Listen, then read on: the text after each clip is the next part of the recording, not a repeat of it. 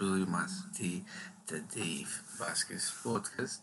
Y para el episodio de hoy vamos a estar hablando brevemente de cómo va todo este tema de las elecciones de Costa Rica 2022, eh, después de cuatro años con Carlos Alvarado, que prácticamente, digamos, a, a un criterio muy personal mío, creo que ha sido eh, un presidente que defraudó casi a 1.400.000 1.400.000 personas que votaron por él en segunda ronda contra este, Mauricio Alvarado. ha sido bastante decepcionante. Creo que el, único, el único, y siendo así muy objetivo con, este muchacho, eh, es que el único logro tuvo este, partido, este, este señor Carlos Alvarado, presidente, fue haber aprobado eh, casi eh, mancomunadamente el, el, proyecto del IVA del 13% que se aprobó en noviembre del 2018. Me parece que eso fue lo único destacable dentro de su, dentro de su gobierno y después creo que nos metieron bastantes impuestos eh, por ejemplo, un impuesto a Netflix y a todas las plataformas digitales. Eh, nunca se reguló el Uber, ni el Didi, ni todas las plataformas que están aquí desde el año 2015, me parece, que han pasado por dos, dos gobiernos PAC y, eh, que incluso me, me provoca bastante risa.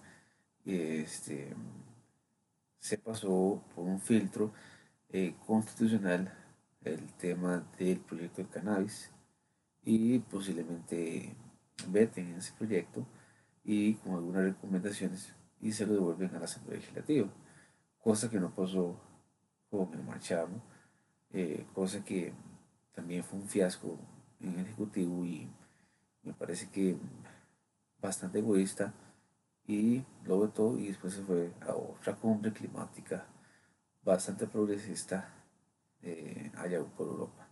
Pero bueno, eh, vamos a estar hablando un poquito de cómo está el clima electoral.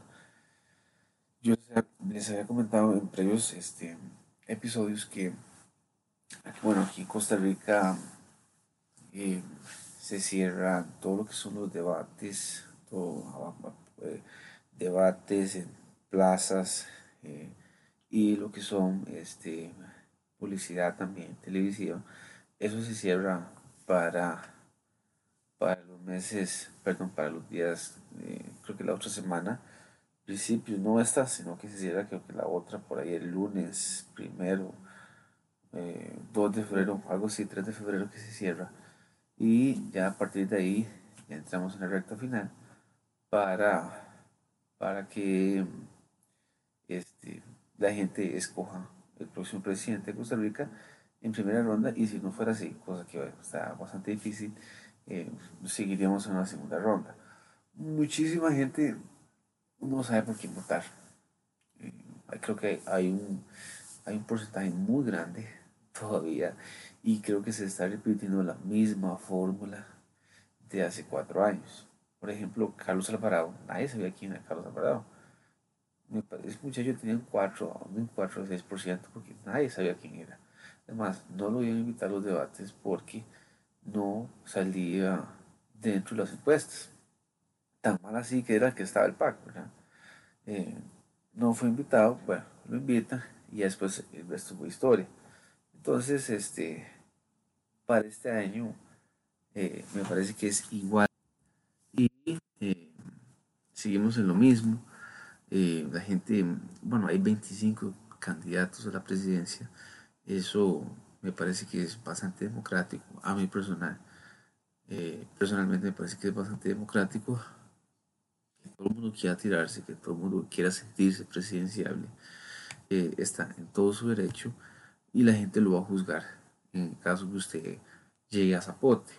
Eh, han sido unas elecciones bastante frías y empezaron a calentar más o menos la semana pasada que fueron varios debates del Tribunal Supremo de Elecciones y ya esta semana pasó también, hubo varios debates y la otra semana creo que lo más fuerte que hay eh, en cuanto a debates.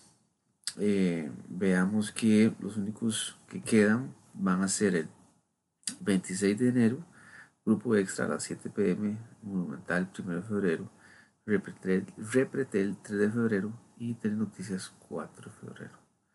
Eh, para estos dos, Repretel y Telenoticias, están definidos los invitados.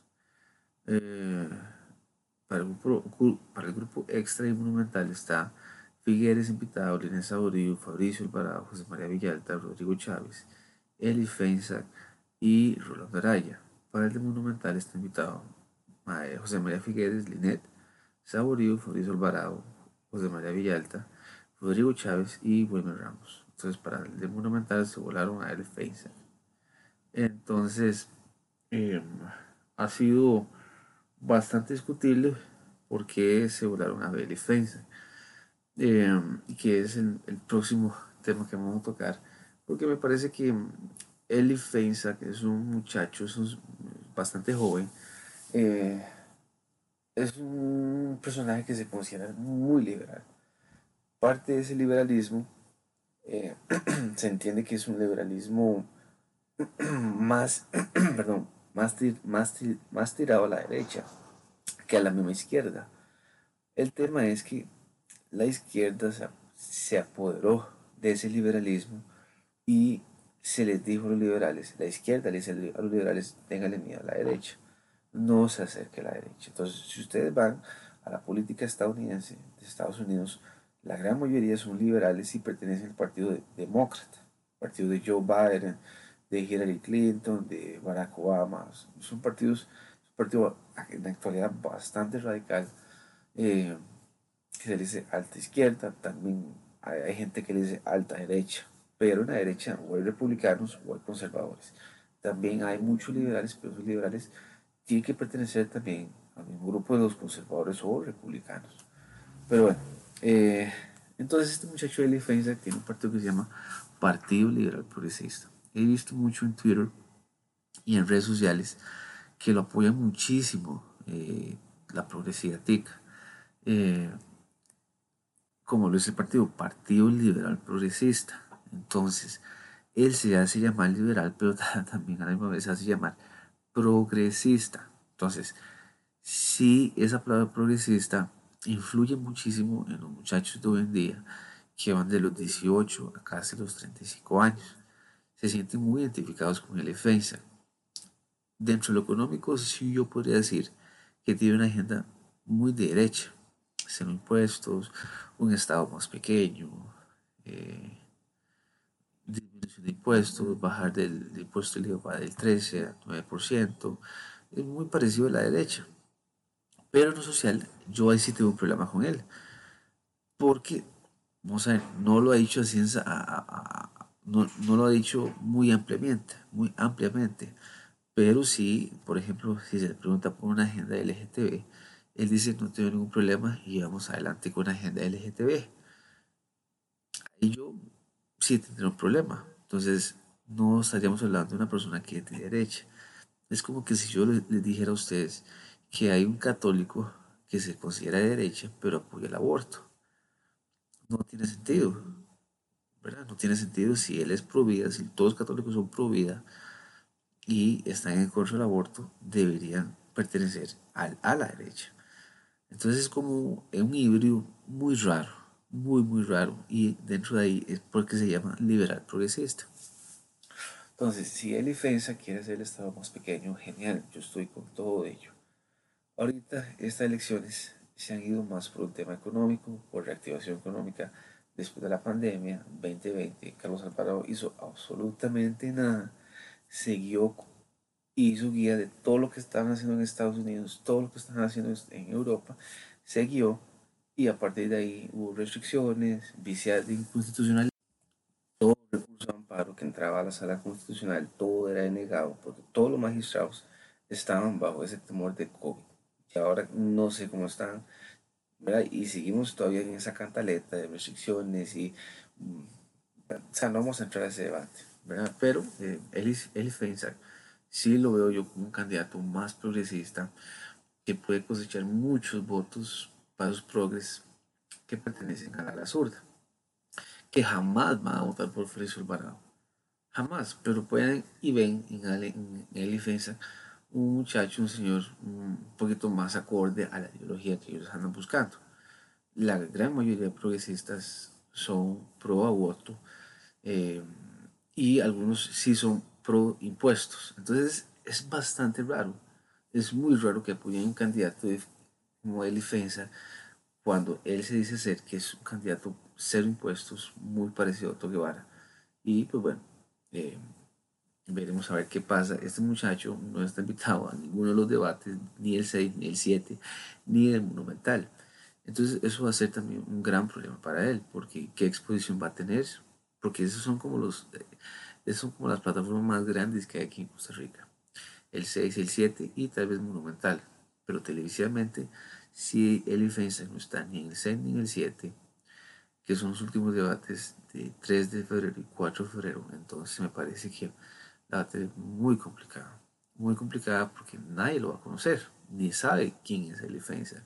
Entonces, si ustedes se van a las costas, eh, he visto que Fabricio Alvarado es muy fuerte en las costas, ha hecho un trabajo muy grande en las costas y saben que lo pueden llevar a la segunda ronda. Eh, no ha sido tan popular en estas elecciones, pero tiene un voto, tiene un voto muy fuerte porque todo, todo Costa Rica lo conoce y es muy viral. Y le tienen muchísimo miedo, más que toda la izquierda. Pero como hoy, hoy en día tenemos 25 candidatos, 6 o 7 tienen mucha relevancia. Eh, entonces, eh, vamos a ver cómo se desarrolla para esta semana y la otra semana que sigue, y si realmente es invitado a los debates. Eh, entonces, bueno, ya hablamos de las elecciones, de las encuestas un poquito. Me parece que las encuestas es, un panorama, es como un leve espejo, pero no es la verdad. No la verdad. Incluso siento yo que tal vez los, las encuestas, tal vez como suprimen, suprimen mucho el voto. Entonces, por, por ejemplo, yo quiero votar por Oscar López, el que es ciego y realmente no aparece en las encuestas, entonces eso me motiva, como votante me desmotiva y eh, puede ser que muchísima gente la desmotive y empiecen a votar por otros candidatos que pueden estar, que, que aparezcan en las encuestas y no porque el que ellos quieran. Eh, igual pasó con Fabio Alvarado y Carlos Alvarado, pero ya eso fue, eso ya es historia. Eh, después, para terminar este episodio,